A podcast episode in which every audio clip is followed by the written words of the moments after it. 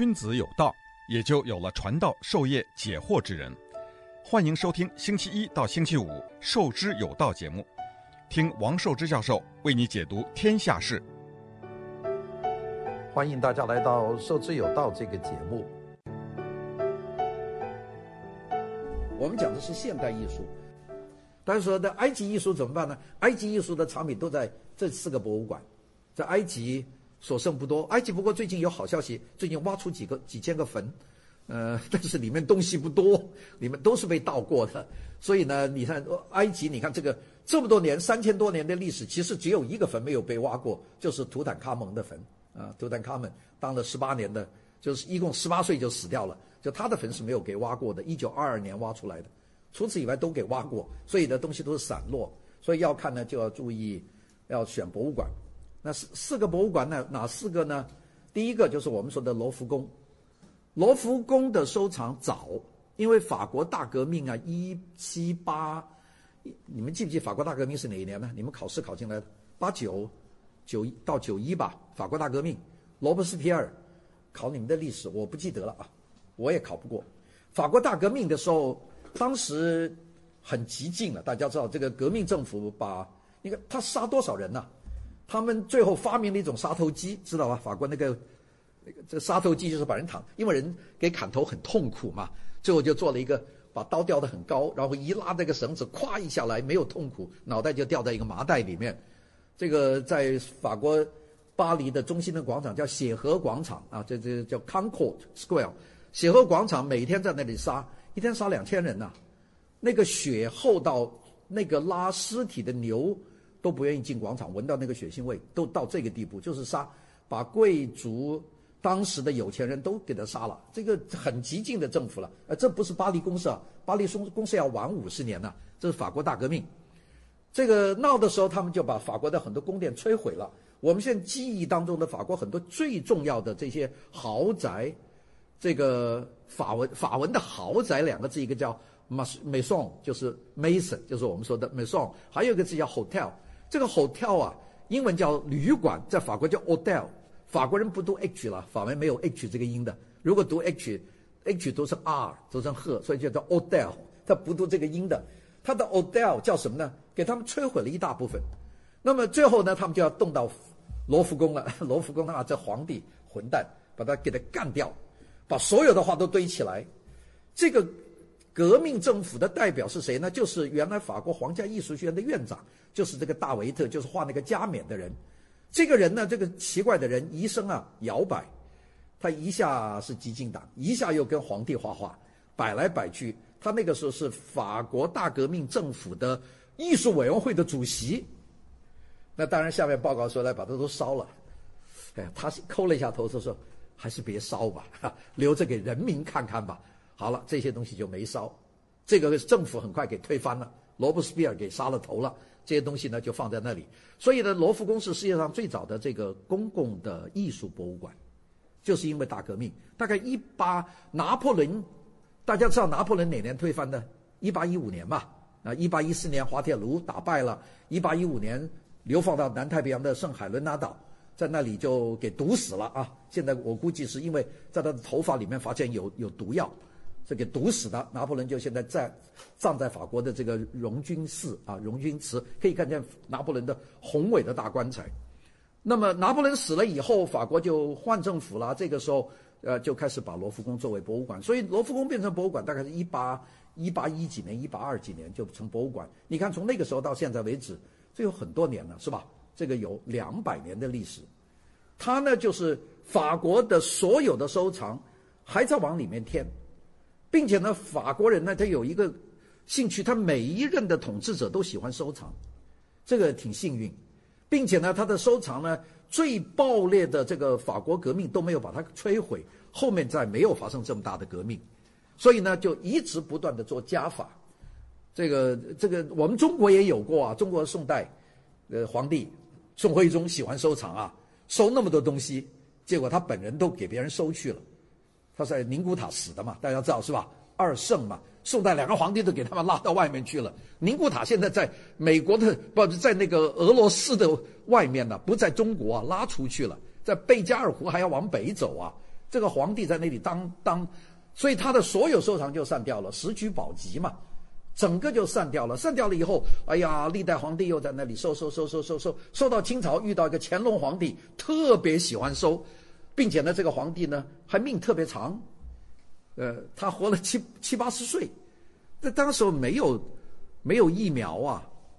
也没有盘尼西林啊，没有药啊，要病就非死掉不可啊。清朝皇帝都短命啊，哎，就遇到一个长命的，他又活了八十岁，他下台了，他当太上皇，这个人就酷爱酷爱收藏，所以他收了很多很多，在北京的北海搞了一个三希堂，山西嘛，就三个有名的字画家，所以他藏了很多很多，所以应该按照山山西堂的目录来看，中国的第二次收藏的高潮就是。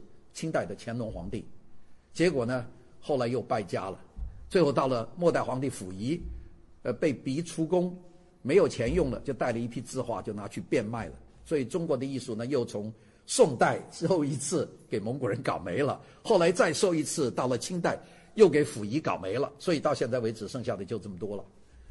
这个还有一次大搬迁，一九四九年国民党政府打败了，带了一部分最好的台湾去了。所以现在两个故宫，台北故宫和北京故宫，对吧？我们要看中国艺术，你起码得看台湾故宫、北京故宫，再看一些流落的地方，比如上海或者沈阳。他说沈阳怎么有这么多藏品呢？溥仪跑到东北去了，他的画都在东北啊，在东北就变卖了。所以在东北有很多好东西啊。我到鲁迅美术学院，他们把那个库藏给我看，我都吓呆了。他们说：“王老师，你不能跟外面讲啊。”呃，我们是你是我们的客座教授，我们招待你看一次。我一看他们那个东西，我说是足足以是个故宫水准的，因为溥仪带了很多箱嘛，就给他们都收进来了。解放的时候很便宜啊，他们是五块光洋买一张，买一张宋代的画，呃，都都街头嘛，呃，就混混在卖。所以呢，我们说这个中国人我们不讲，在外国呢，它这个保存历史很长，就是一直就放在那里。罗浮宫不断往里加，包括德国人占领巴黎。就是希特勒占领巴黎三八年，希特勒是有计划把所有罗浮宫东西都搬走。希特勒是因为希特勒手下有一个人叫戈林，大家知道吧？这个空军大元帅，戈林是酷爱书画，德希特勒的喜欢书画，特别喜欢这个写实主义的古典的画。结果呢，法国人就有聪明了，就把这些东西全运走了，包括那些巨大的刚才看的那些雕塑像，都用卡车运走了，运到法国南部的山洞里面。大家知道法国没有给德国完全占领，知道这段历史吧？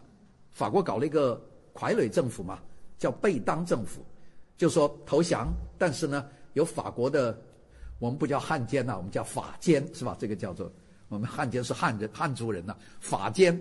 这个法奸呢，就说南部归我们管，你们德国人就别管，就在法奸的眼皮子底下，就把这个罗浮宫东西保存起来了。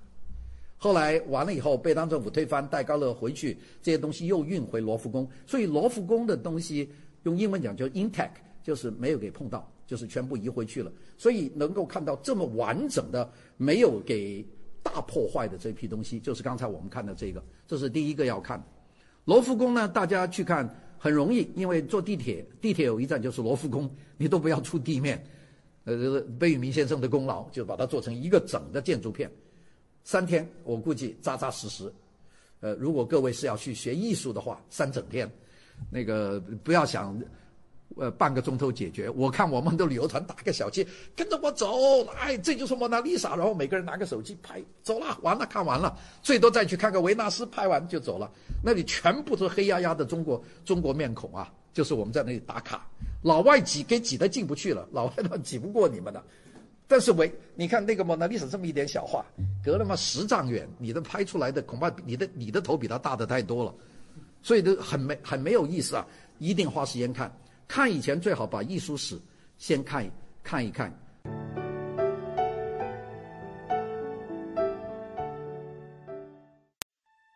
君子有道，也就有了传道授业解惑之人。欢迎收听《授之有道》节目。听王寿之教授为你解读天下事。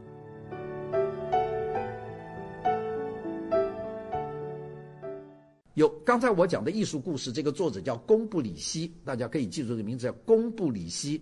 公布里希的艺术的故事是目前最流行的一本艺术史，呃，我不敢说是写的最好的，但是它出最完整，就是从古典一直讲到这个十九世纪，讲到现代的初期。因为公布里希去世的早啊，那么这本书大家可以买来看，有各种版本，书店里都有。你们在宝网上买可以买到二手，很便宜。我估计公布里希的艺术史、艺术的故事，你大概花二十块钱就能买到。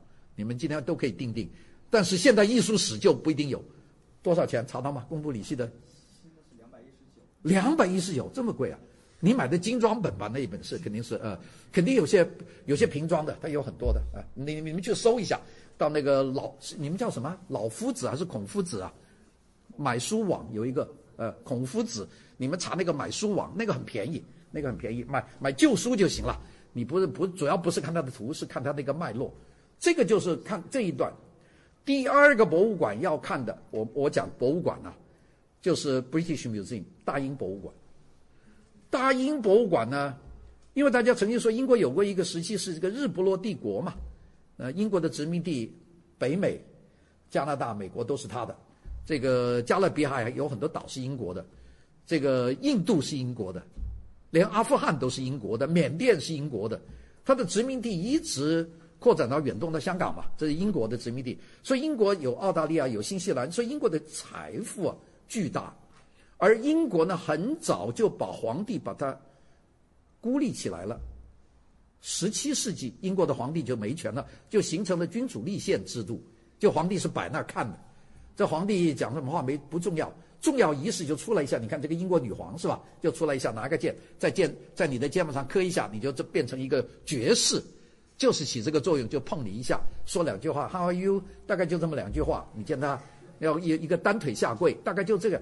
就是一个形式，君主立宪，它是有，但是在这个程度下呢，英国有个什么好处呢？所有的公共财富就真正变成公共的，所以大英博物馆和英国图书馆就是这么建立的，就是老百姓决定钱应该怎么用，所以大英博物馆是尽英大英帝国的财富集中收藏全世界的东西都放在那里去，其中也有很多中国的产品啊，我们中国人去了都是看了以后气愤填膺啊，这都是偷我们的啊。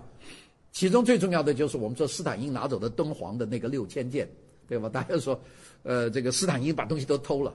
斯坦因去去的时候，那敦煌的故事我稍微多讲几句啊。敦煌，敦煌文书一共五万件，就是那个王道士，一九零零年挖开那个洞的时候，五万件文书，五万件文书，他发现以后，他写了一封信给敦煌县的县县长啊，就县令，就说我发现了这么多东西，这个县令说。把它封起来，我不管。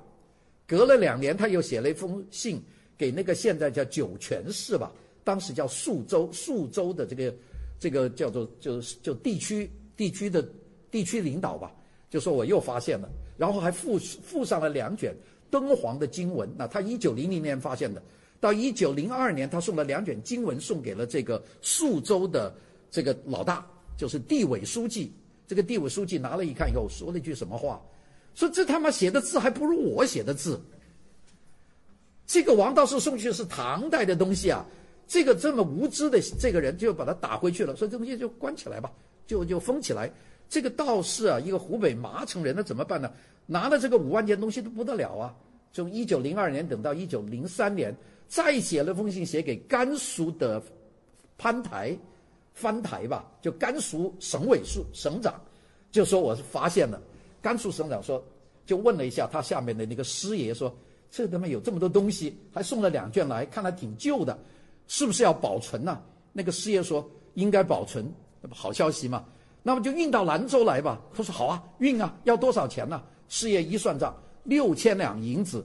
那范太说：“我哪有这么多银子？”写封信叫那个道士把那个洞封起来，又封起来了。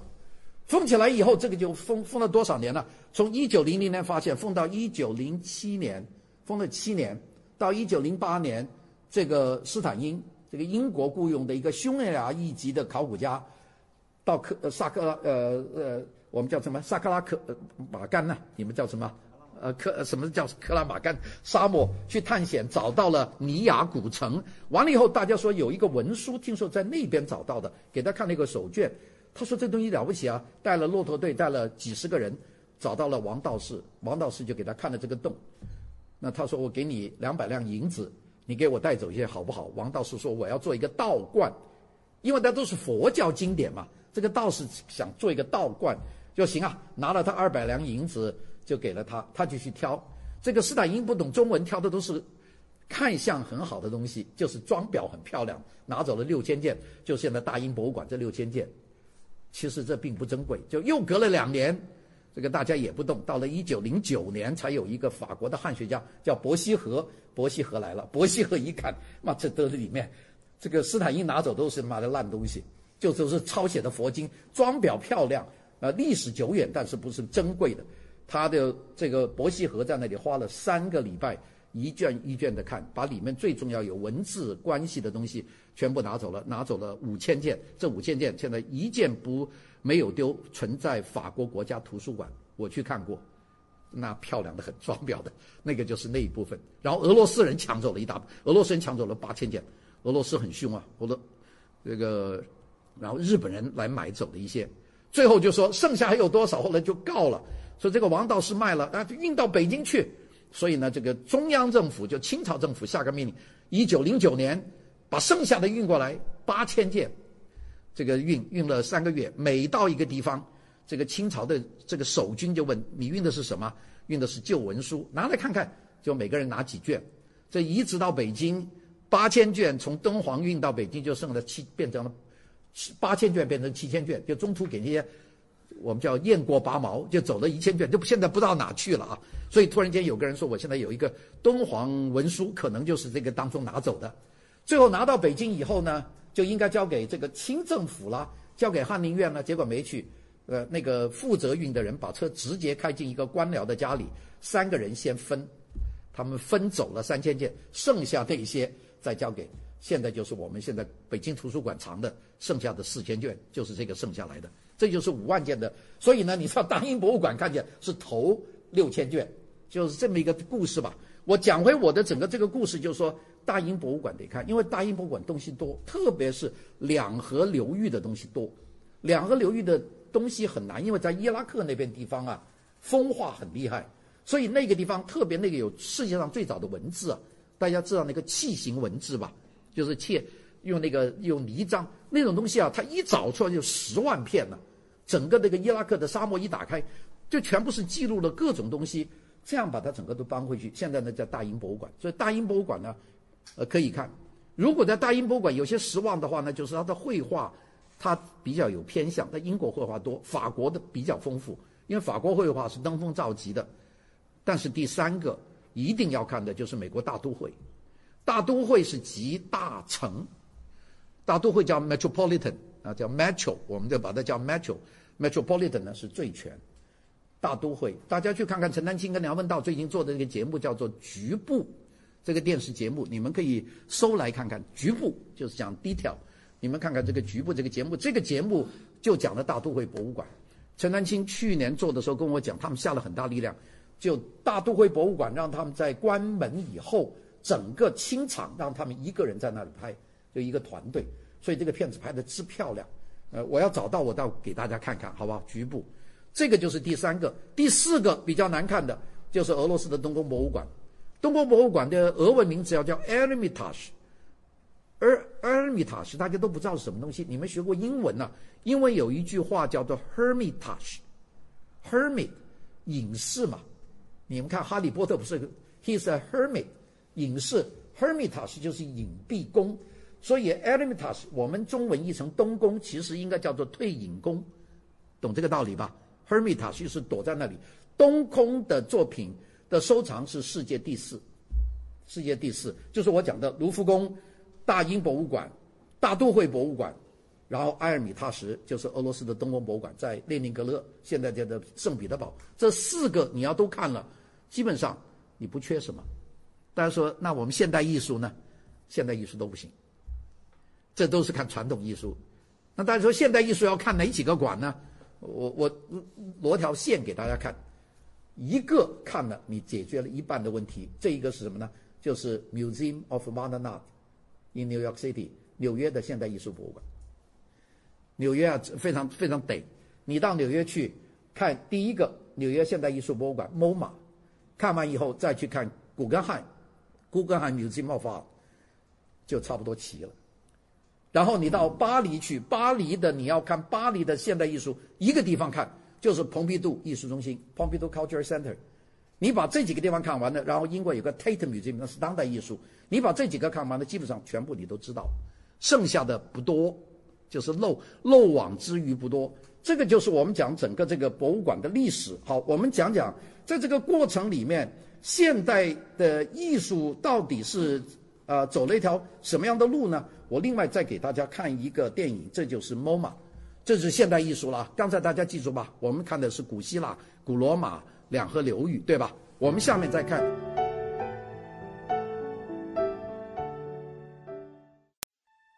君子有道，也就有了传道授业解惑之人。欢迎收听《授之有道》节目，听王寿之教授为你解读天下事。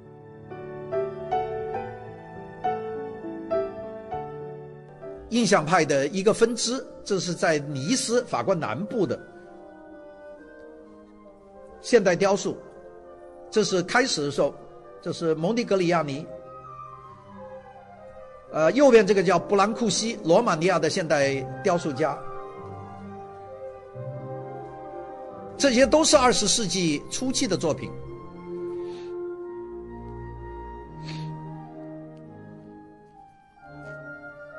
一八八零到一九四零年，那这个是他的路线图，这个收藏品。印象派，伯纳德 （Bernard），这些都是印象派时期的玛丽卡萨特。大家明显的感觉到跟罗浮宫的不一样吧？是吧？它是属于另外一个概念的东西，这是我们要讲的。这是大家熟悉吧？这个《Starry Sky》这个梵高的，嗯，这是版画蒙。这个 Edward Munch，你说到现代艺术博物馆，你所有的原作都在你的面前，这个非常神奇啊！大家这张画，梵高是卖不出去的啊！梵高一辈子在世只卖过一张画，一辈子只卖过一张二十七法郎的画。呃，他他做梦也没有想到，他现在变得这么贵。这是早期的毕加索。本教授原来是学写实的，他在巴塞罗那学画。这是工艺美术运动 （Arts and Crafts），这是第一个设计运动。这是梵高的，他画一个给他送信的邮递员。这是修拉，修拉是印后期印象派的点彩派，你看他是用点来画成的。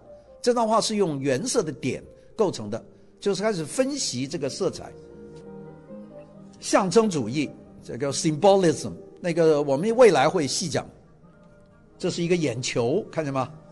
呃，天空，表现主义。表现主义主要是改变了艺术的方向，表现人类自己心里的各种情绪，包括压抑的情绪，改变了艺术那种要讨人喜欢的方向。它也有摄影展，这也是毕加索早年的早年的绘画，就是他没有变成立体主义画家以前的毕加索早期的作品。毕加索早年的作品，他是在一九零七年画出了他亚维农少女，就改变了艺术的发展，就是走上这条路。这也是 Pablo Picasso，这是立体主义最早的作品，早期的现代雕塑。这毕加索的厅，这是比较晚的作品了。这个是，呃，波普以后的作品，这是立体主义更早的作品，也是毕加索的。毕加索的肖像。立体主义分两期，一个叫做分析立体主义，一个叫综合立体主义。它的时间是从一九零七年到一九二一年，这是最重要的亚维农的少女。这张画改变了整个艺术的道路，就这张画，这张画是可能是镇馆之宝了。它完全破坏了传统艺术的三个基本原则：色彩、解剖和透视。就这张作品，一九零七年，就是现代艺术的正式节目，就是这张画。原作在 MoMA，立体主义走到这一步了，从分析变成重建，已经不需要主题了，走出来的是一个构造的形象。这个电影偏爱毕加索啊，拍了很多毕加索的作品。其实跟他一样重要的还有 George Braque，乔治布拉克。这乔治布拉克的东西不多。这个右面这个雕塑叫布朗库西，这个人呢是有好几个非常重要的人了。这个非常重要的画吧，这张画的拍卖历史世界最贵的，Gustav Klimt，维也纳分离派。奥地利曾经有过一个非常重要的一个集团，就是这个分离派，就是 Gustav 克里姆特。他把东方的平面，这是呃表现主义，表现主义。第一次世界大战以前和以后，这个是一个西式奇人啊，这个叫做伊贡希勒，画的特别好，可是死的很早，一九一九二几年死掉了。我现在怀疑他们是经历了一场最早的这个新冠状病毒。因为突然间在两年之内，世界顶级的艺术家死掉了一多半，就是一种流感的，也不是西班牙流感就死掉了，所以现在没有人查他的病例，就都是二十多岁就死掉了，大概是一九二几年，现在我们估计是一场重大的一个这个流行病，这样就慢慢走出了这种纯粹抽象的，就是义工喜乐的作品啊。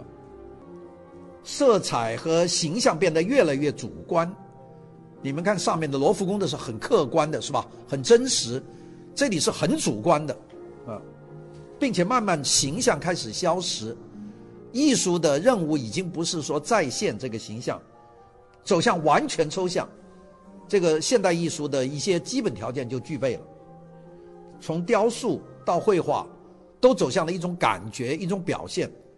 你看这张画。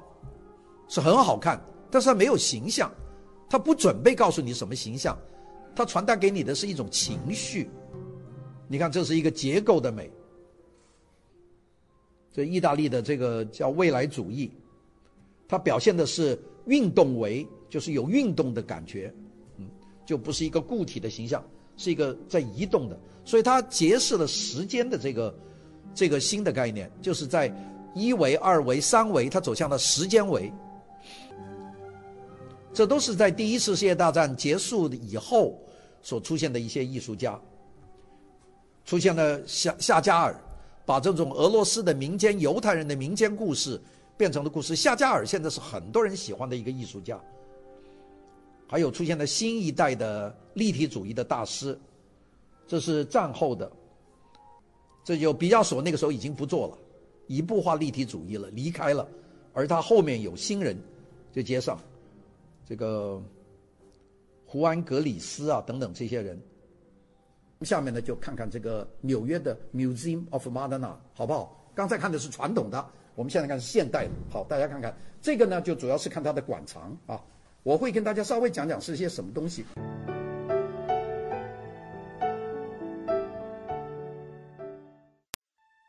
君子有道，也就有了传道授业解惑之人。欢迎收听。授之有道节目，听王寿之教授为你解读天下事。Henry m a t i s 这个你们熟悉吧？这个名字是吧？马蒂斯，啊，就是用色彩。马蒂斯其实早期也是走点彩的路，当然后来我们把他骂，他说他你像动物画画一样，所以把他叫野兽派，呃，Fauvism，那是骂他的话啊，嗯。其实有很多艺术运动的名字都是骂人的名字，野兽派呀、啊、印象派呀、啊，这都是在骂人的。嗯，这是马蒂斯，慢慢走上这种律动，这个主观的情绪。马蒂斯高寿啊，他活到很大的年龄，他跟毕加索一辈子都是好朋友，他们都在住在法国南部，经常互访。这也是亨利·马蒂斯，也是马蒂斯。这都是马蒂斯的作品。马蒂斯分了很多期，因为他活到七八十岁，所以呢，他有很大变化，很主观。整个室内是红颜色的，这个慢慢就走向了一一些新的道路。当然这，这个镜头还是在马蒂斯那个馆拍的。这个现代艺术博物馆一个主要的画家有一个房的，毕加索的房，马蒂斯的房。我们期待有一天看见我们这个班上的同学，你们去拍的视频给我看啊。我估计你们这个四年大学有有机会去看四个博物馆其中的一个吧。这毕加索，毕加索已经度过了立体主义，走了一条新路。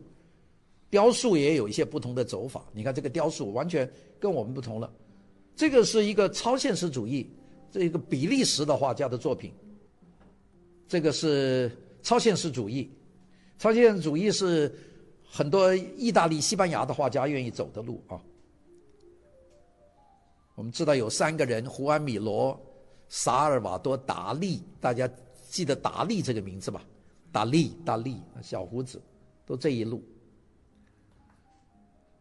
这个也是马蒂斯，这是比较说早年的这个立体主义的一个弹曼陀林的女人。这个是叫做我们叫做幼稚主义，或者是这个叫做卢骚这个画家。这是意大利的一个画家，这个是叫做超现实主义啊。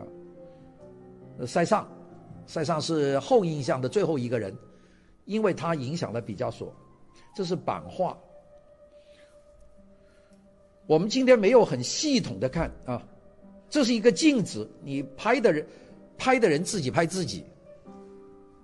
这是大家这有一个电影了，墨西哥的画家叫做德里达，叫什么我忘记了他名字，啊。这是马歇·杜尚，杜尚我们会重点的讲马歇·杜尚。达利是超现实主义，这是达利，这张你们熟悉吧？这个钟是变成一个披萨饼一样，这是比利时的那个表现主义。慢慢的，雕塑出现了装置，那用标本、用现成的作品来做。这个两次大战当中有非常有趣的一些运动变化。人类的文化从来没有像在一九零零年到一九六零年之间的这么丰富啊，变化特别的多，很丰富。在现代艺术博物馆里面呢，还有些小品，它就不一定挂在墙上，就放在这个地方展览的很随意。呃，各种各样的艺术家，他的收藏品真多。就是立体主义后期，胡安·格里斯啊这些人的作品。德国表现主义，他们上面有这个 Richard Rolf Gallery，是指有某个人收藏，他们收藏的东西都捐给博物馆以后，就放他们的名字。摄影作品也是其中的一个，这是五十年代左右的摄影。这个构成主义，这个对我们设计就有影响了，走向纯粹的抽象，这个就使得艺术和设计能建立关系，和建筑能够建立关系。这个最早的。这个构成主义的作品，后来到俄罗斯的这个构成主义，构成主义在荷兰叫做风格派 （De Stijl），到俄罗斯叫 Constructivism。俄罗斯在十月革命胜利以后，构成主义的势力很大，但后来呢，到二五年斯大林上台以后，就把他们禁了。所以呢，苏联曾经有过一个非常绚丽的现代艺术的运动，后来就没有了。面给大家现代建筑。呃就是稍微总结一下弗兰克莱特的一个，我觉得今天讲的课呢，事实上是一个很朦胧的开头。就说我们将来要要讲什么东西，我们要讲的主要的内容就是现代艺术，就是你们后面看的这个电影。当然有很多同学说：“哎呀，我关心的是传统传统艺术了，还讲罗浮宫那部分好看，那部分太大了，那部分讲我们得几个学期讲才行。那个讲现代艺术呢？”看这些抽象东西，大家会觉得心里很郁闷，但是不一定的，因为呢，在现代的过程里面，就当时西方在搞这些运动，我们知道在东方我们还是搞这个社会主义、现实主义啊，在哪里呢？在苏联，我们的艺术受他们的影响。好，谢谢大家的收听，那么我们呢，这个明天呢，接着再讲。